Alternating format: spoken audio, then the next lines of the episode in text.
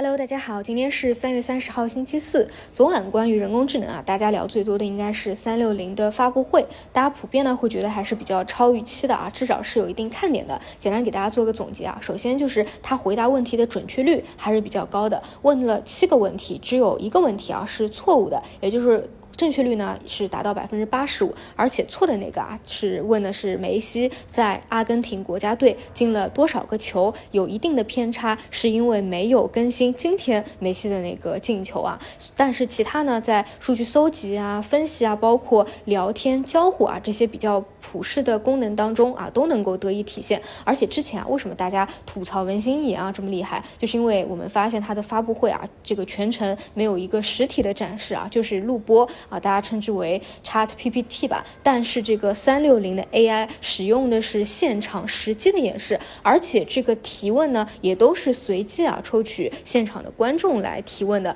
而且当中有一些回答呢，我觉得还是比较呃能够打动大家的吧，或者说是有一定的情感性的，比如说啊，就问到会议要结束了，但是领导说呢，我还要再讲十分钟，那意味着什么？他就会跟你讲啊，可能是有以下两种情况，第一个呢就。是领导对会议的内容有新的想法，或者说呢需要补充说明，那在这种情况下啊，就应该积极响应领导的指示，并且认真准备会议资料以供其参考。同时呢，要在会后及时向领导汇报讨论的内容和结果啊。那第二种可能性呢，就就是领导他想要占用你更多的时间进行私人的谈话或者休息。那这种情况下啊，就需要提出哎要到底服务多少时间，并且呢保持礼貌和。专业啊，维护良好的工作关系和个人形象，同时呢，也要尽快完成任务啊，并且去报备一个进展的情况。所以这些回答呢，啊，我我们觉得啊，就是听下来相相对来说，大家应该也会觉得啊，是质量比较高的。所以啊，整个发布会的效果也是比较好。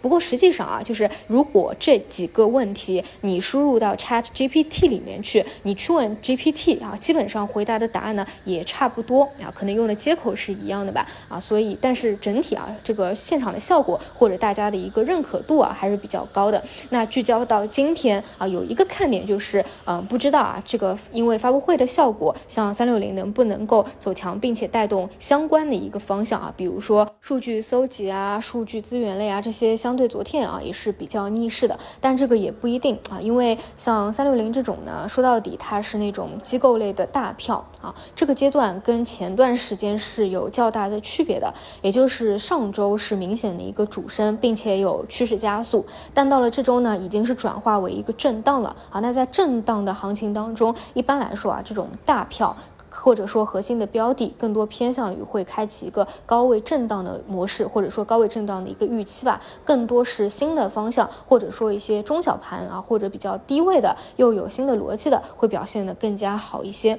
啊。所以呢，这啊到现在为止啊，我觉得参与的难度显然是比上周要大的，并且呢，应该会更加多一些。所以在这种情况下啊，就几个思路吧。第一个就是你特别认可的核心的方向，比如说最稳的有业绩预期的，像昨天。领涨的这个光模块啊，CPU 啊啊，还有一些算力啊啊，有出现比较充分的回调啊，再去看看有没有机会。一定要记住啊，像昨天下午的这个拉升，并不是一个好的介入点。因为我对于这些核心大票的预期啊，已经转为震荡了，所以只有最多只有低吸的节点啊，而没有拉升追涨的一个节点。除此以外呢，就是多看低位有什么新的催化起来的强趋势，比如我说了三天四天逻辑的啊一些大模型的上下产业链，截止到昨天呢，都还是可以的啊，至少没有一个是跌破五日线的。那么像这种呢，依旧是沿着五日线可以去多看一看。那除此以外啊，如果你觉得这个节点已经是有难度的啊，或者说不太啊擅长在这个位置再去做。做 AI 的那就休息啊，我觉得这个位置休息是